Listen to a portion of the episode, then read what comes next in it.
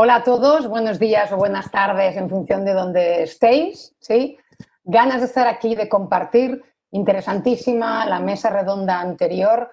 La verdad es que mm, me encanta escuchar que cada vez más normalicemos los sentimientos y las emociones en el entorno empresarial. Yo creo que desde ahí realmente vamos a construir lo que le llaman la nueva normalidad, que no es más que está constituida por personas y que no debemos olvidarla. ¿Sí? Muy bien. Doy paso para presentar, a ver si me deja. Necesito que me activéis, compañeros, el de presentación. Hola. Ahora sí, fenomenal. Esto es lo que mola del directo para que realmente se vea que es en directo, ¿vale? Que no está grabado, ¿ok? Ah, creo que se ve mi presentación, ¿sí? Así que damos, damos paso a ello. Mirad, el cambio es posible, siempre, siempre es posible el cambio. Sobre todo yo os voy a hablar del cambio en las personas y que ese cambio sea sostenible en el tiempo, que a veces este es el gran hándicap, ¿no? Una de las preguntas de la mesa redonda era, bueno, nuestro rol continuará ¿no? Siendo tan valorado como ha sido hasta ahora, no. ¿Qué se puede hacer? ¿Ok? Pues vamos a ver algunos trucos que nos pueden ayudar a que esa transformación, esa gestión del cambio en las personas realmente sea sostenible en el tiempo, porque realmente hemos conseguido un cambio. ¿Sí? Mirar, es difícil, ya lo avanzo, lástima, ojalá pudiera deciros que es facilísimo. ¿Sí? Esta es la mala noticia que tengo hoy, pero no es imposible. Simplemente ¿vale? Hay que saber cuáles son las teclas para dar lugar a ese cambio. Y sin más, os diré que Kotter, que es como el gran gurú de, la gestión de, cambio, tenía ocho pasos que tienes que seguir para que realmente sea real un cambio, decía que a pesar de que en la mayoría de las empresas existe un plan fantástico, eh, planificado con KPIs, con ratios, con comités que se reúnen cada dos por tres para ver ese seguimiento. A pesar de todo esto, ¿sí? el 70% de los proyectos de cambio suelen fracasar en las empresas. ¡Wow! Vamos a quedarnos con eso. ¿Sí? ¿Qué dice el cerebro? El cerebro, vale, dice que está diseñado para ahorrar energía, con lo cual cambiar, que es muy consciente de que implica gastar energía, no le gusta nada. ¿eh? Él está diseñado para poderte salvar en un momento de vida o muerte, ¿ok? Con lo cual, cuando realmente tú le dices cambio, se activa en el cerebro el área del dolor. ¡Wow!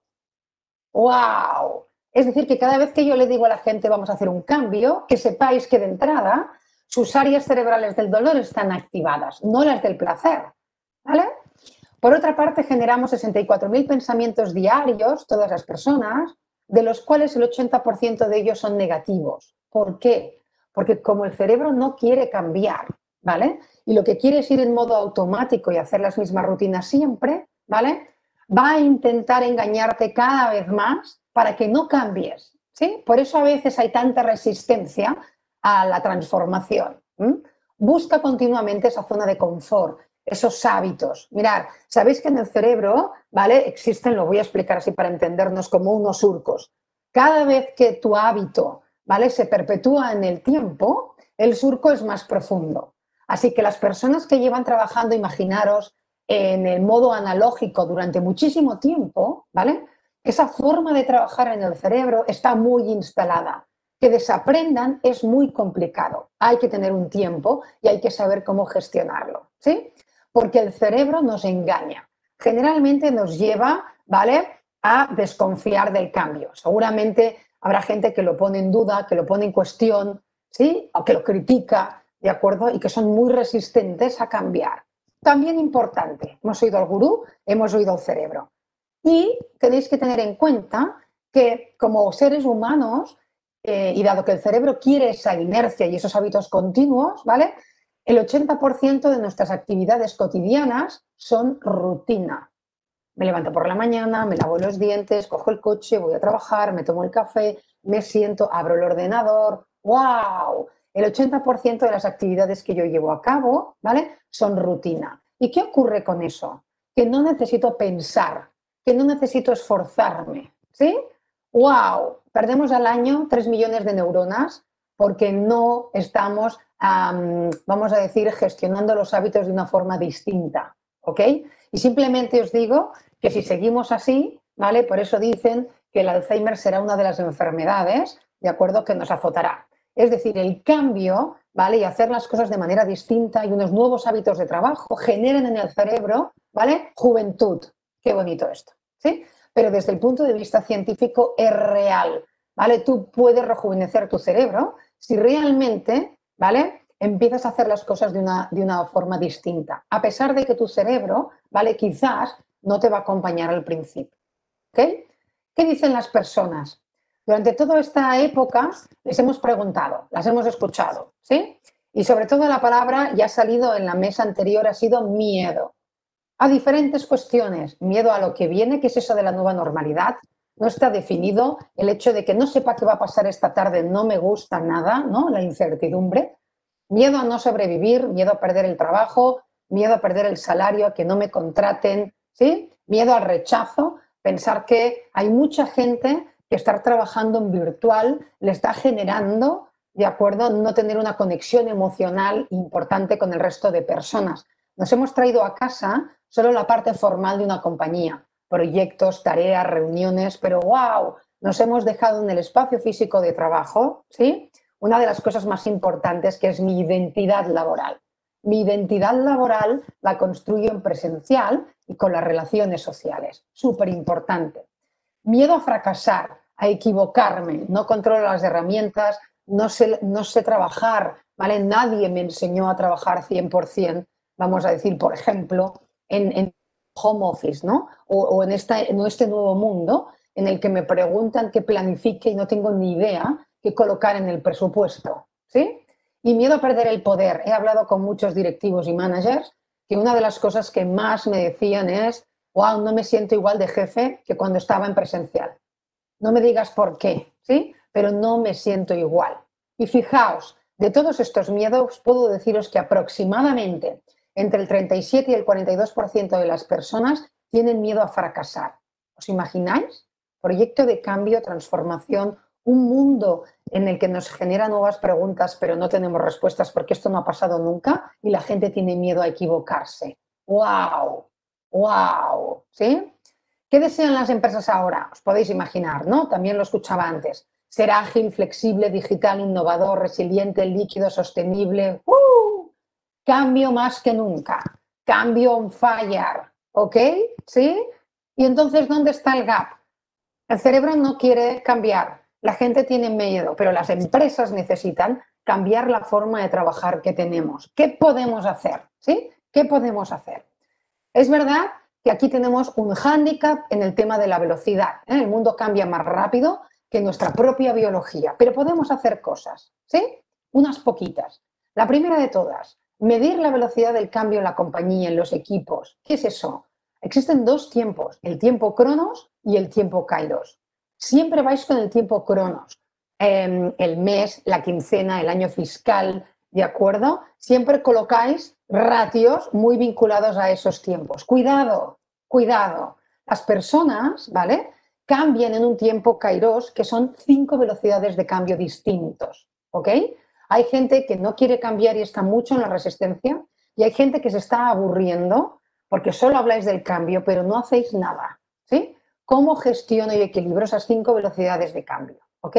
El 70% de los equipos están en la velocidad 3 como seguidores de cambio. Importante tenerlos en cuenta, porque no están como motores de cambio. El segundo, ¿vale? Es que el cambio se inicia desde el mindset, cuál es la forma de pensar de la gente respecto a ese proyecto. ¿Y qué quiero decir con esto? El cambio no va de darles más tecnología, no va de darles más herramientas, ¿sí? No va de darles más formación en habilidades. Eso está súper bien, pero siempre, siempre nos olvidamos de que trabajamos con personas, ¿sí? Tengo que hacer el cambio desde la parte racional, emocional y acción. Solo desde ahí obtengo un cambio que es sostenible en el tiempo. Si yo solo le doy la tecnología, y eso lo sabemos todos, sí, al final quedaron muchas veces las salas de videoconferencias ahí perdidas, ¿ok? ¿Vale? Porque no le enseñamos a la gente qué ¿Qué es lo que tenía que cambiar? ¿Vale? Para que esos hábitos surgieran de manera espontánea.